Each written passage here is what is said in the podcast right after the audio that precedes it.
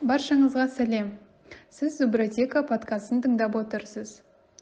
Біз бір бірімізді ойлаймыз және өз ісіміздің зубрына айналамыз. Қайырлы күн құрметті тыңдаушылар. Бүгінгі эфиріміздің тақырыбы қазақстандағы волонтерлік перспективалары. Және ә, бүгінгі эфирдің қонағы атабаева алтынгүл ә, бизнес тренер қоғамдық ұйымның басшысы активист және ең бастысы волонтер. Ә, ол бізге атырау облысының жылыой ауданының волонтерлік тәжірибесі туралы айтып береді. Қайырлы күн алтынгүл қайырлы күн жадыра ханым. Рахмет шақырғандарыңызға. Тыңдаушыларға да рахмет тыңдап отырғандарыңызға. Мен атабаева алтынгүл бүгін сіздермен ә, осы эфирде болатын айтатын боламын. Еріктілер туралы және өзімнің тәжірибем туралы. Рахмет. Ал енді ә, нақтырақ жылыой ауданының еріктілері жай, жайлы әңгіме қозғасақ. Алтынгүл айтыңызшы. Ә, сіздің волонтерлық волонтерлық қызметіңіз неден және қашан басталды? Қайырлы күн. Тағы да баршаңызға. Жалпы мен волонтерлық қызметке 2018 жылдан бастап келдім. Ол алғашқы еріктілер тобына қосылуым біздің жылой ауданында өздеріңіз білесіздер республикаға танымал харекет деген қор болды. Бар қазірдің өзінде жұмыс жасап жатыр.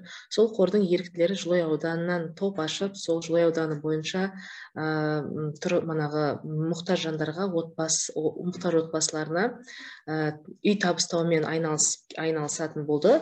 Мен былай енді қаржылай болады ғой адам болғасын барлығымыз қаржылай көмек береміз манағыдай ә, садақа ретінде yeah. Иә. ал солай жасап жүрдік ең басында мен ойладым осы қайырымдылық деп содан соң ол топтан бір күні адам жетіспей жатырғандығы туралы айтып маған қоңырау шалды. Алтынгүл ханым сіз бізге қосылсаңыз жақсы болар еді.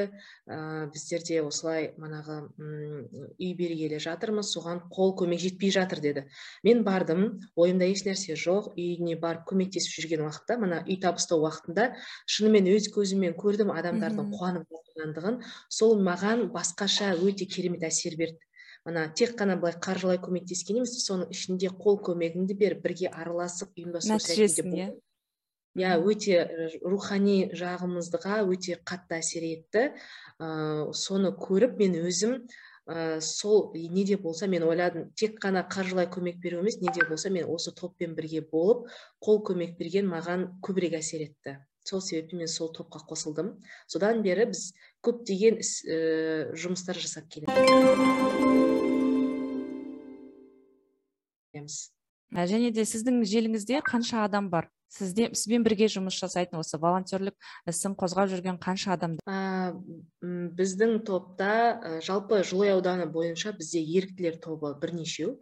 Оны жылой жанашыры деген топ бар ол, топ бар. Ол, ол жерде үлкендеріміз біздер сияқты біз қатарлы жастары кәсіпкерлікпен айналысатын жастар бар ішінде. Ә, яғни ә, жаста жас ерекшелігі отыз бен қырық жас аралығындағы ә, адамдар бар. Және ә, кіші топ бар. Олар жылой жастары деп аталады. Оларда көбіне студенттер мектеп мектеп жасындағы үлкен балалар оқушылар иә.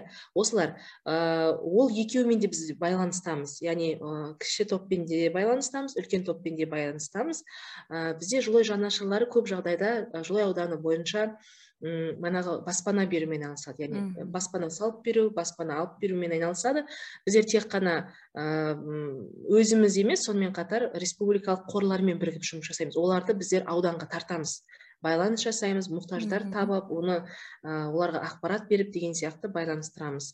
Ал кіші топтар көп жағдайда олар манағы үлкен кісілерге көмектесу үйлерін жинап беру тамақтасу жылой ауданында әртүрлі мысалға алдында пандемия кезінде де болды ғой. Дәрі дәрмек тасу керек болды иә. Иә. тамақ тасу керек болды. Сол кезде олар ол балалар қол көмекпен көмектесті. Біздер осылай жұмыс жасаймыз.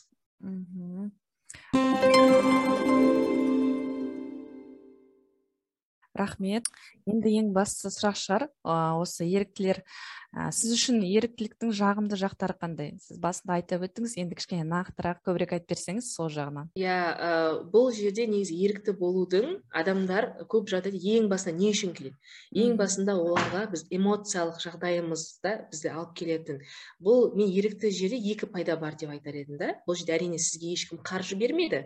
Егер тек қана қаржыға тірелетін болса адам ерікті бола алмайды. Бұл жерде иә, иә. екі екі дүние бар. Бірінші ол жеке бастың пайдасы деп айтсақ болады. Екінші сіздің рухани психологиялық жағыңыздың пайдасы деп айтсам жеке бастың пайдасы дегеніміз не? Ол жерде біздер біріншіден сіз танымал боласыз. Яғни ол халықтың арасында. Yeah. Иә. екіншіден сізге сенім артады адамдар сенім артады. Үшіншіден ол жерде таныс болады қолдау табасыз. Мысалы сіз танымал болғандықтан мысалы жылой ауданында атырау облысы бойынша мені таниды және мен қандай да бір бастама бастасам олар маған сенеді себебі неге? Мен жақсы істің бастамасында жүрмін. Яғни адами фактор. Иә осы алтынгүл жақсы іс жасап жүр дейді мен не айтсам да маған сенеді. Ол үлкен пайда деп айтсақ yeah, болады да. yeah, yeah. екінші манағыдай қолдау табасыз. Үм, себебі мемлекет манағы үкімет әкімшілікте отырған адамдар сізді таниды.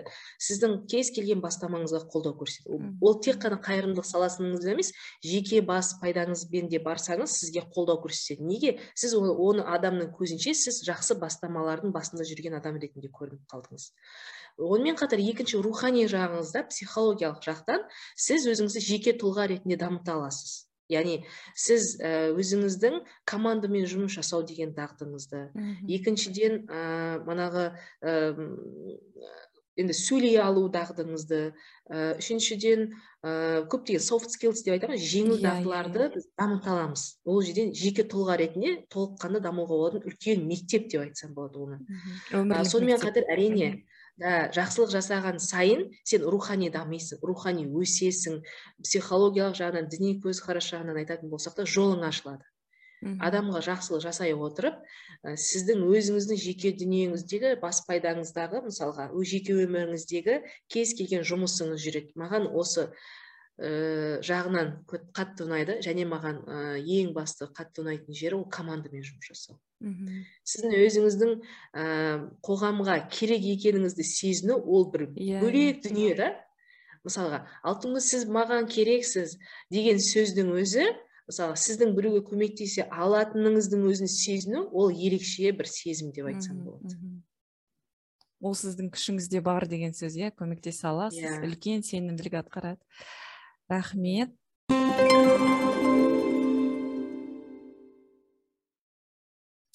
енді сіз сияқты осындай ә, ерікті болам осындай танымал болам маған да сенсіңіз деген ерікті болғысы келетіндерге сіз қандай кеңес бере аласыз? ең бастысы неден бастау керек? Может өз өзіңді қалай өзгерту керек? Деген сияқты сұрақтарға. Мен да мен айтуды сіздерге ұмытып кетіппін. Ә, еріктілік жолында мен тек қана қайырымдылық жолда емес сонымен қатар мен жалпы қазір енді бизнес тренермін деп отырмын ғой. Осы бизнес тренер болып қалыптасуымда мен еріктіліктен басталды негізінде. Мхм ол қалай болды? Ең басында жалпы айтады ғой ә, біз кімнің қасында көбірек жүреміз біз сол адамға иә, ұқсап иә. бағамыз. Ә, мен ең басында бизнес тренерлердің тренингтерін ұйымдастыруға тегін көмектестім. Яғни олардың мына проекторын қосып беремін ә, хабарламаларын таратып беремін. Қасында жүріп үйрендіңіз. иә қасында жүріп мен көп білім алдым. Ол оларға ерікті қасында жүрген оларға ыңғайлы қол көмек та оларға. Ал сен үшін ол үлкен білім үлкен мектеп тегін білім алдық қасында иә иә. Иә осылай мен жылой ауданына ең біріншісінде манағы жарқыра дейтін бағдарлама келген болатын. Осы сол арқылы көптеген тренингтер өткізілді сол тренингтер өткізілу барысында мен есік алдында адамдар тіркеп тұратын болдым басында. Мен просто барып көмектестім оларға. Кофе брейк жасап беретін болдым. Содан бастадыңыз иә? иә содан оқуына қатыстым тегін осылай осылай. Ақыр соңында олардың өздері мені тартып бастады да сен алтынгүл сен осылай сен уже ә, тренинг өткізе алатын сияқтысың сенде уже білім пайда болды. Олар енді байқайды ғой адамды. Содан соң мә өзім де ойлап қоямын мен шынымен де деп сосын олар маған басында тегін тренинг өткізуге мүмкіндік берді. Оның өзі маған былай біріншіден ол волонтерлық екіншіден былай айтқанда ол үлкен тәжірибелік мектеп деп айтсам болады. Осылай мен өзімді тренер ретінде қалыптастырдым. Содан соң олар маған жаймен ә, өзіміз мана өтеуі бар ретінде қаржы беру арқылы осындай ә, тренинг өткізуге мүмкіндік берді. Мен жалпы м жастарға айтарым ә, тегін жақсы адамдардың қасында жүріп ә, тегін қызмет етуден қашпаңыздар. Ол сіздерге мысалға тұлға болып жеке тұлға болып қалыптасуларыңызға үлкен мүмкіндік. Кім кім болғың келеді сол адамдардың қасында тегін жүріп тегін волонтерлық қызмет атқаруларыңыз керек сіздер. Сол кезде сіздер уже жақсы жағынан дамисыздар. Біріншіден сіз олардың қасында жүріп ә, тәлім тәрбие аласыз. Екіншіден сіз өзіңізге сенімділік артасыз. Яғни берген тапсырманы жасайтын болсаңыз сенім сенімділік дейтін ол үлкен күш оны ақшамен ауыстырып алу мүмкін емес. Адамдардың сенімі қасыңыздағы сіздің тәлім тәлімгерлігіңіздің тәлімгердің сенімділігі ол былай айтқанда адамға үлкен күш береді. Ол сол күш сізге сенімділік береді. Ал сенімділік ол сіздің жетістік жолыңыздағы керек үлкен құрал деп айтсам болады. Мен жастарға айтар едім қолыңыз ең басында тәлімгерлікті бастама ой тәлімгерлік деппін ғой? Ең басында еріктілік жолға келем деген ойыңыз болса біріншіден сізге команда жақсы команда болу керек. Жақсы командалармен қосылыңыздар. Және екіншіден осындай жақсы ұйымдар болады ғой. Осы ұйымдардың ұйымдастырып жатырған істеріне араласыңыз тегін араласыңыз. Бірден ақша сұрамаңыз. Себебі көп адамдарды мен білемін алтынгүл сіздің қасыңызда жүріп үйренейін деп едім деп келеді де бірақ та ол бір екі жиналысқа келгеннен кейін әрі қарай олар жүрі, жүргісі келмей қалады. Неге? Себебі ол жерде қаржы төленбейді ғой.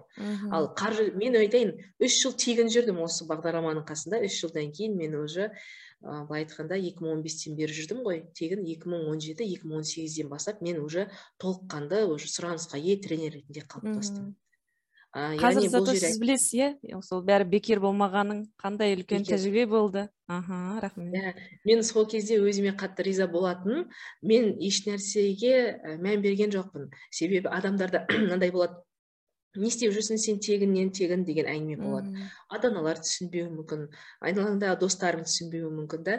Но негізінде бұл жерде ә, ең өзіңе ішінде бір болады барғың келіп тұрады сол командамен бірге жүргің келіп тұрады сол командамен бірге жақсылық жасағың келіп тұрады. Сол кезде сіз өзіңіздің ішкі дүниеңізде түйсікке қарай сүйеніңіз. Жақсы адамдармен көбірек араласыңыз. Себебі қайырымдылық волонтерлық деген ол позитивті орта. Ол позитивті орта. Позитивті ортаның ішінде сіздер көбірек жүретін болсаңыз сіздерге жолдарыңыз өзімен өзі ашылады мүмкіндіктерді сіз көресіз қоғамдағы болып жатқан жағдайлардың барлығынан ең бірінші сіз ақпараттарда болып отырасыз. Ал жетістікке жететін адамның айырмашылығы ода ақпарат көбірек. Ол ақпарат көбірек және оның көбірек танысы бар. Ал волонтерлық осы екеуін сізге береді. Сол себептен жастарға айтарым осындай жақсы ұйымдардың ішінде болуға олардың қатарында болуға олардың ә, ішінде тегін жүруге ә, манағы өздеріңізге сенімділік артуға ә, көбірек тырысыңыздар дегім келеді. Мхм. Үлкен мүмкіндіктер ашылады десеңізші.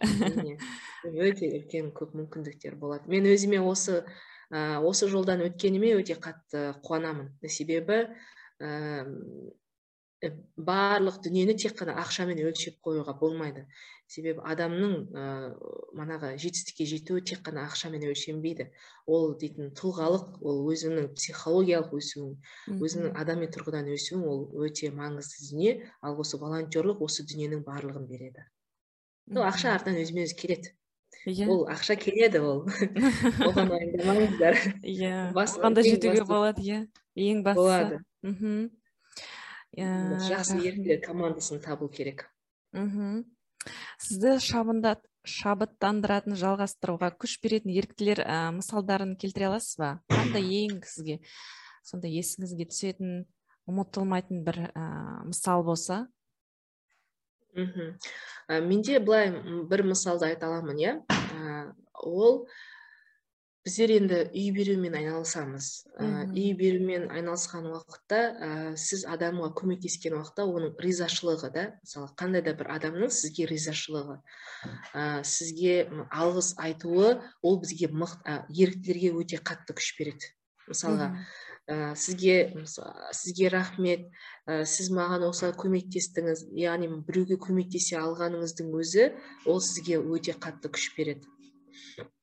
Және екінші жағдай ә, ол жақсы команда сізге күш беретін. Команда. Біздерде айтып жатырмын ғой жылой жанашыры деген бізде топ бар. Өте керемет топ. Оның ішінде біздерде ә, анар деген амандық деген қайыржан деген осы топ. Мен мысалға ол жерде көп іс атқармасам да олардың тек қана қасында жүрудің өзі маған үлкен мотивация береді. Себебі олардың айтатын әңгімелерінің барлығы қалай қоғамды жақсартсақ қалай біз манағы мұқтаж жандарға көмектессек деген оларда сондай болады да сондай мотивация бар. Солардың ішінде команда команданың ішінде жұмыс жасау маған өте қатты үлкен күш береді. Мықты команда және көмектескен адамдардың ә, сізге ризашылығы. Әрине тағы бір зат айтып кеткім келіп тұр осы жерде. Көмектесу. Біз көмектескіміз келеді адам өзі дүниеге келгеннен кейін негізі біреуге көмектескенді жақсы көреміз. Тіптен бір үлкен кісіні жолдан өткізіп жіберіп ол саған балам саған рахмет деген сөздің өзі бізді қанаттандырады. Yeah. Иә. жақсы сөз жаным ырысы деген бар ғой қазақта. Жақсы сөзді ести отырып біздер қанаттанады екенбіз. Жақсы сөзді көбірек естуіміз керекпіз. Жақсы сөзді ести отырып біз өседі екенбіз да яғни қанаттандыру дегеніміз сол. Ә, бірақ та көмектесудің өзінің шегі бар. Ә, мұқтаждарға біздер белгілі бір деңгейге дейін көмектесуіміз керекпіз. Бірақ та yeah. Иә. одан әрі қарай көмектесу оларды масылдық ой санаға дұрыс айтасыз. Иә оларға біздер тек қана көмектің шектеулі екендігін түсіндіруіміз керекпіз. Себебі біздің өзіміздің тәжірибемізде болды.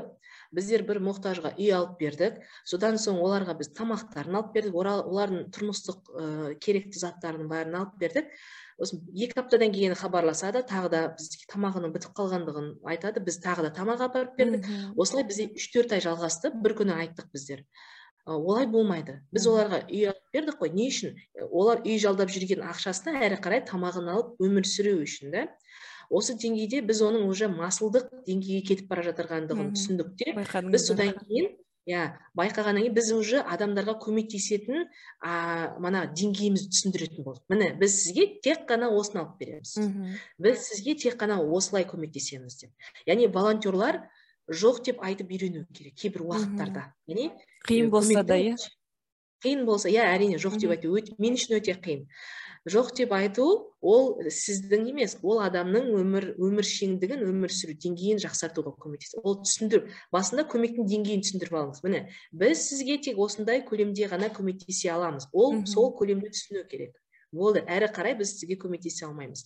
Неге? Егер шексіз көмектесем деп айтатын болсаңыз олар уже өзінің өмір сүру потенциалын жіберіп қояды. Ол үнемі көмек күтетін болады адамдардан осыны жақсылап ескеру керек деп ойлаймын мен еріктілерге. Мхм. Рахмет иә шынымен де адамдар қол қусырып отырмасын. Отырып, отырып қалмасын деген ниетте ғой оның бәрі. Да кейбір адамдар түсінбей қалатын шығар. Еріктілер болсаң неге маған ары қарай неге көмектесе бермейсің дегенде иә бірақ та соның өзінде де оны шектеу керек. Шектеу керек. Себебі бізге біз осындай үй алып беру біздер әлеуметтік желілерге саламыз ғой. Үй алып беру деген сияқты жағдайлар салған уақытта басқа да адамдар шығады да. Мен де осындай деңгейдегі мұқтаж едім маған да көмек беруіңізді сұраймын деп. Бірақ та иә. біздер көмек берер алдында міндетті түрде жан жақты тексерістен өткіземіз. Себебі біздер жергілікті басқарушы органдармен тығыз байланыста жұмыс жасаймыз. Біз кез келген адамның үйіне қанша кіріс кіріп тұр олар кімдермен тұрады оның әлеуметтік жағдайы шынымен сол деңгейде ме екен біз жан жақты тексеріп аламыз. Себебі ол сөзге сеніп көмектесе беруге де болмайды. Сол себептен біздер ә, мына жергілікті ішкі саясат бөлімімен өте қатты тығыз жұмыс жасаймыз. Дұрыс өте дұрыс. Рахмет.